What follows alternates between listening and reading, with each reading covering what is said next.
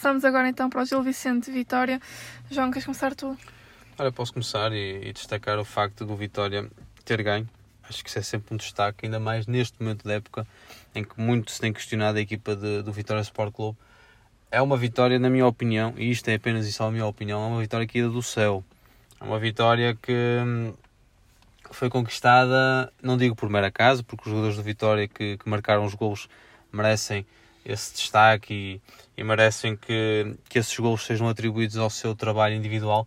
Mas acho que é uma equipa de Vitória que acaba por vencer sem saber ler nem escrever. Uma equipa do Gil Vicente que teve por vários momentos a modo de cima do jogo. Acho que o Gil Vicente poderia, e fazendo jus apenas só olhando para as estatísticas, era uma equipa que poderia ter goleado Vitória e acabou por ser derrotada. Ora, como é que se explica isto? Fácil. O desacerto da equipa do Gil Vicente contrastou e muito com o acerto da equipa do Vitória.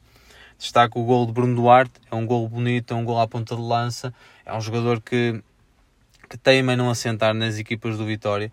Tiago não era grande apreciador dele, saiu, entrou agora o João Henriques e nota-se que o João Henriques quer apostar em Bruno Duarte para ser o grande ponta de lança do Vitória. Destaco o facto de Quaresma e Edward já terem tido um jogo muito mais positivo do que tiveram na jornada anterior. Isto também se refletiu a nível do, a nível do próprio jogo jogado do Vitória. Uh, em relação ao Gil Vicente, destacar que continua em fase de recuperação.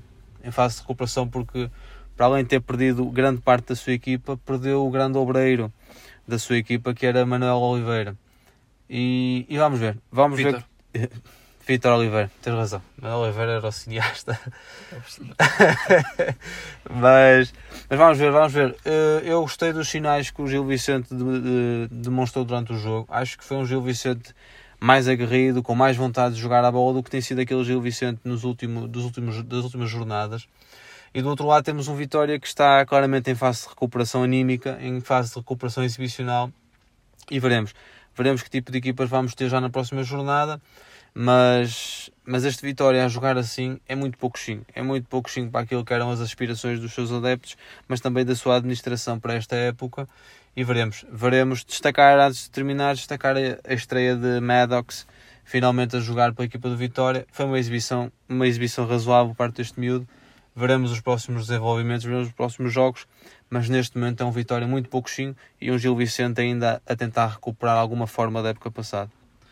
Gostei muito da expressão que usaste, que é do céu, porque eu achei o mesmo. Acho que o, o jogo, a, certa, a certo ponto, quando estava 1 um e 1, um, Uh, eu acho que a cair para algum dos lados e ir aqui para o Gil Vicente. Eu a ver o jogo achei que isto ou fica um 1 ou ganha o Gil Vicente ou há um golpe de teatro. Foi o que aconteceu com o Vitória num contra-ataque.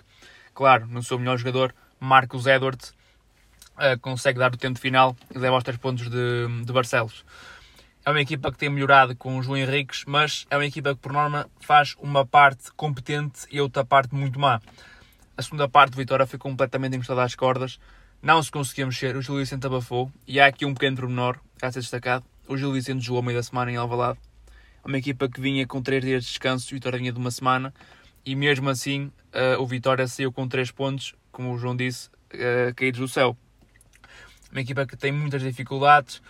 É uma equipa que, que tem uma coisa muito boa, cara de referir. Tem um, uma, um, uma defesa muito coesa. Acho que só sofreu 3 gols até este momento no campeonato, que isso acho que tem de se referir mas o ataque é completamente inofensivo. Um ataque que só fez 3 gols bola corrida neste campeonato e veremos o que, é que o, Sport, o que é que o Vitória conseguirá fazer contra o Sporting na próxima jornada em casa.